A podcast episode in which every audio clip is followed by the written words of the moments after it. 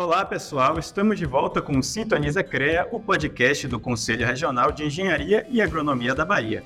Eu sou o Caio Galvão e nesse 15º episódio nós vamos discutir a engenharia por trás do desabamento e abandono do antigo Centro de Convenções de Salvador, que já completou sete anos abandonado. Vem com a gente.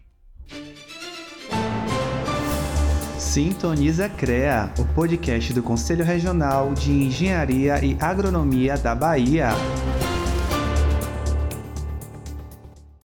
Bem, primeiro vamos lembrar um pouco do que aconteceu com esse prédio que era bastante conhecido por aqui.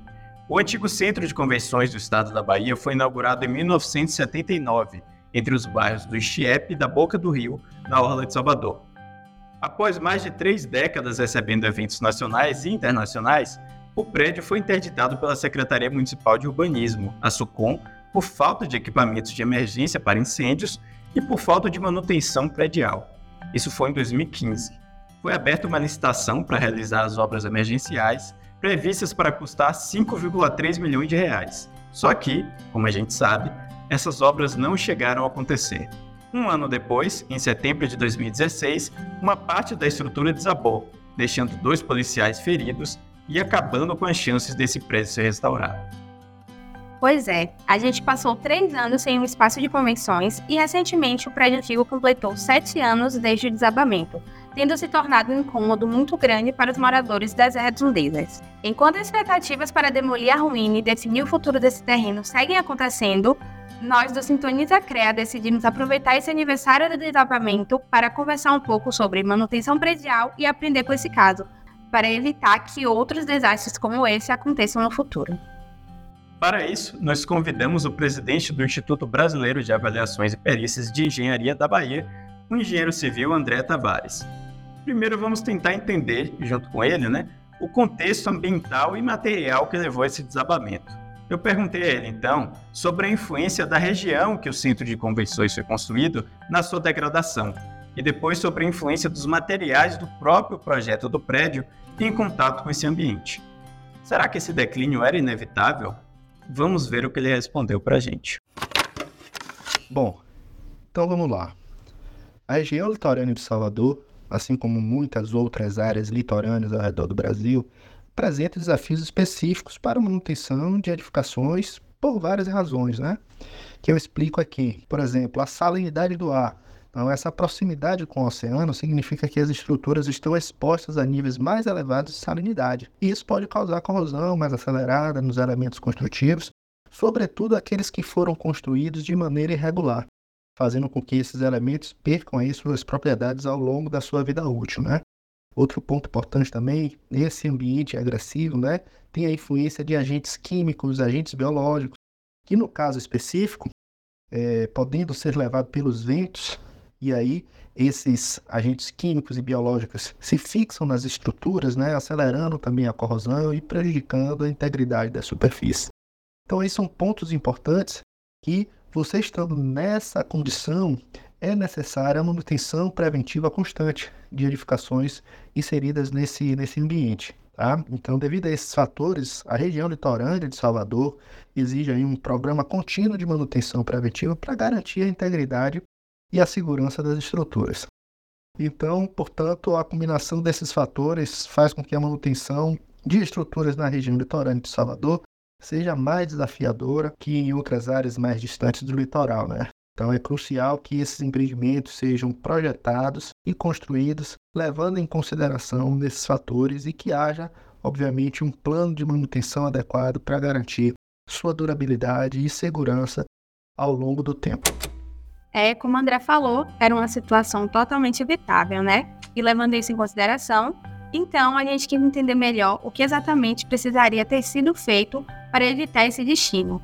Será que esse processo teria sido excessivamente custoso ou atrapalharia o funcionamento do centro de convenções?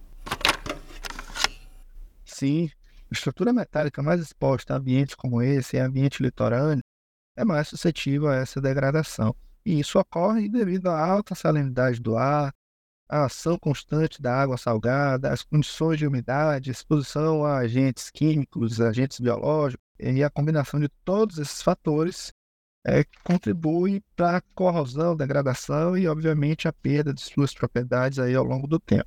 Para minimizar a degradação, é essencial implementar práticas de manutenção preventiva específicas para ambientes como esse. Ou seja, né? Era muito mais barato você fazer essa manutenção predial constante no centro de convenções antigo do que precisar construir um novo. Então, já nesse assunto, né, já falando do próximo, né, outra pergunta, né, que vem à mente quando a gente pensa na influência desse ambiente na manutenção predial é esse novo centro de convenções. E a gente sabe que ele foi construído não só na mesma região, mas ainda mais perto do mar, né, do que o antigo centro de convenções. O antigo shopping aeroclube, inclusive, que ficava no mesmo terreno do novo centro de convenções, também já estava bastante deteriorado pelo salitre antes de ser demolido. Pois é. Nós sabemos que a resposta para isso no projeto do novo centro de convenções foi um sistema de refrigeração especial para filtrar e dessalinizar o ar que entra no prédio. Mas será que isso vai resolver o problema a longo prazo?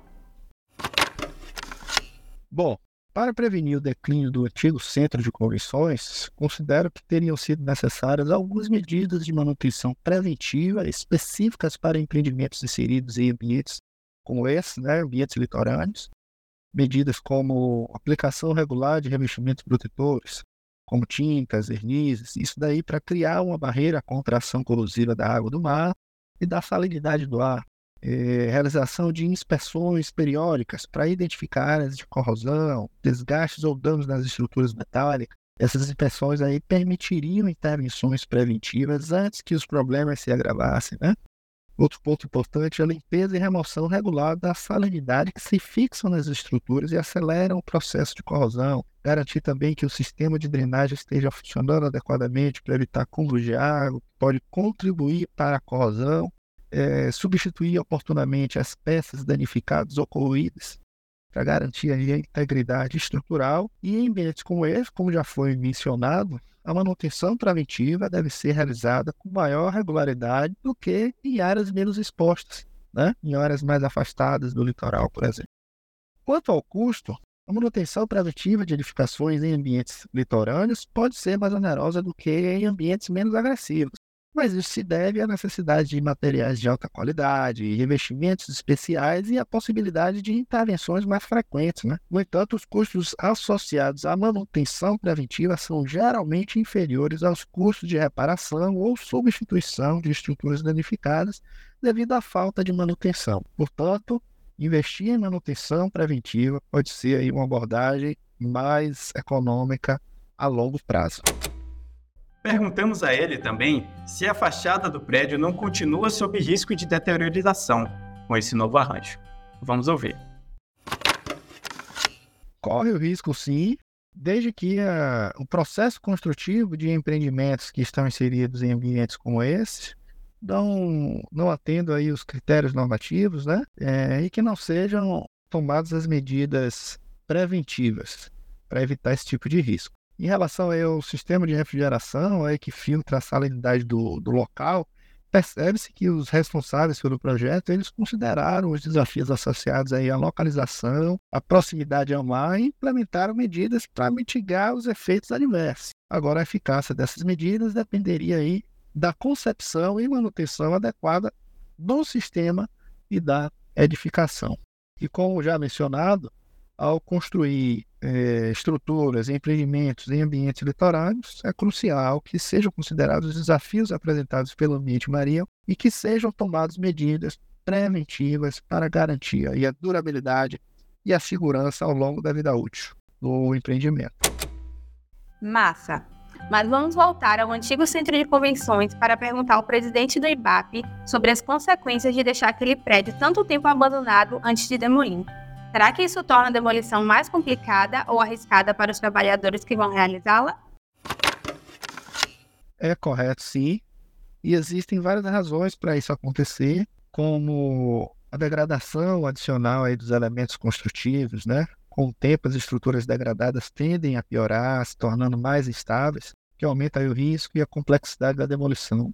Outro ponto, já que falamos de risco, é o risco do colapso não controlado durante o processo de demolição, pois a gente não tem ideia de como aquele, aquele elemento estrutural se encontra, né? Então isso traz um, um, um alto risco, inclusive para os trabalhadores que estão envolvidos.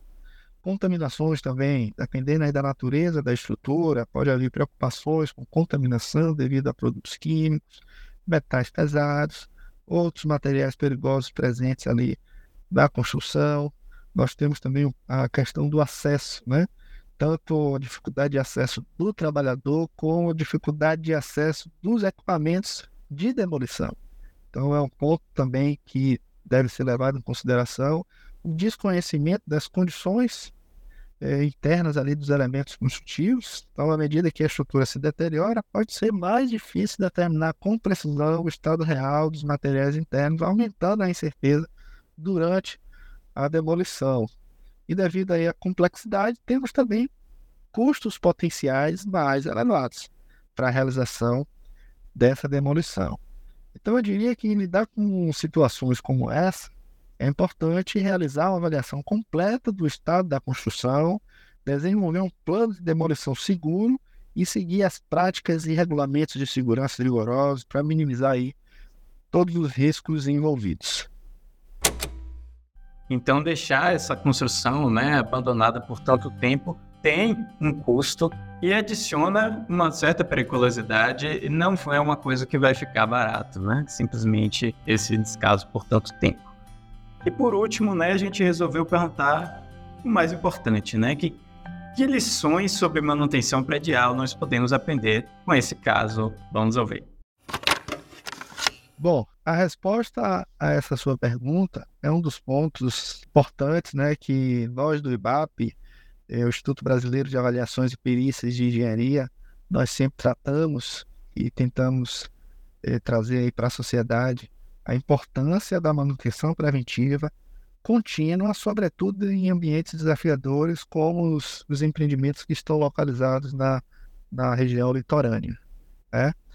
E falando de manutenção preventiva, acrescento aqui alguns, alguns outros pontos importantes, algumas outras lições, né, digamos assim, como exemplo, a própria manutenção específica para edificações nesses ambientes, né, ambientes agressivos, né, importante aí implementar medidas específicas para proteger as estruturas contra os efeitos adversos ali daquele ambiente, né, Outro ponto importante também é estabelecer um programa de manutenção preventiva para identificar e corrigir problemas antes que eles se agravem, economizando custos e prolongando a vida útil da estrutura. Importante também realizar inspeções periódicas para avaliar o estado da estrutura e identificar qualquer necessidade de intervenção. E isso é uma prática é, salutar, é uma prática importante para a saúde da, das nossas edificações, né? Planejamento também a longo prazo, né? entender aí e considerar a manutenção e a durabilidade como parte integrante do planejamento inicial da construção, que é fundamental para garantir a, a, longevidade da estrutura. Entender também e avaliar os riscos.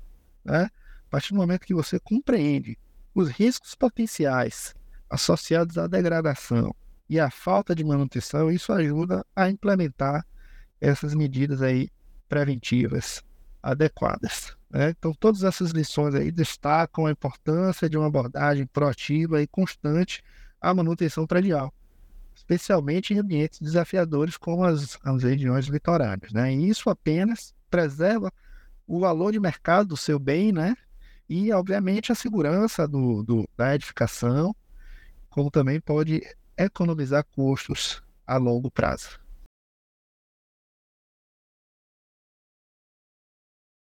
Bom, e na oportunidade, em nome do IBAP Bahia, eu aproveito para agradecer a oportunidade de estar falando sobre esse tema tão importante para a saúde das nossas edificações e para nos colocar aí à disposição para novas oportunidades. Obrigado.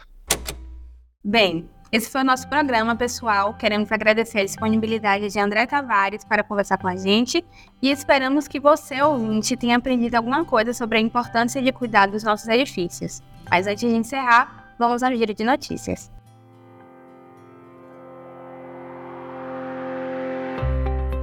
Acompanhe agora o Giro de Notícias.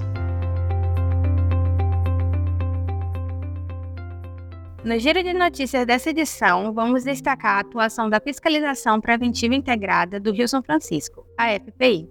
Para quem não conhece, a FPI é uma força-tarefa de fiscalização conjunta para defender os ecossistemas e as comunidades da região do Rio São Francisco, que já está na sua 48ª edição. Este ano, a FPI atuou na região de Juazeiro e envolveu 300 integrantes de 40 órgãos federais, estaduais e municipais, além de entidades da área do meio ambiente. O CREA Bahia, como sempre, participou da organização da FPI e esteve em peso também na linha de frente da atuação. Na quinta-feira, dia 9 de novembro, por exemplo, fiscais do CREA e representantes da ADAB, do CRT e da Polícia de Proteção Ambiental apreenderam 554 quilos de carne irregular manipulada sem registro. Mas vale lembrar também que o objetivo da FPI não é apenas fazer apreensões e aplicar multas mas realizar ações educativas com o público e os empresários da região, para prevenir que essas infrações se repitam. Nessa edição, a FPI também atuou no combate à extração ilegal de madeiras, investigou a mortandade de peixes no Rio São Francisco, fiscalizou empreendimentos de revenda de agrotóxicos e muito mais.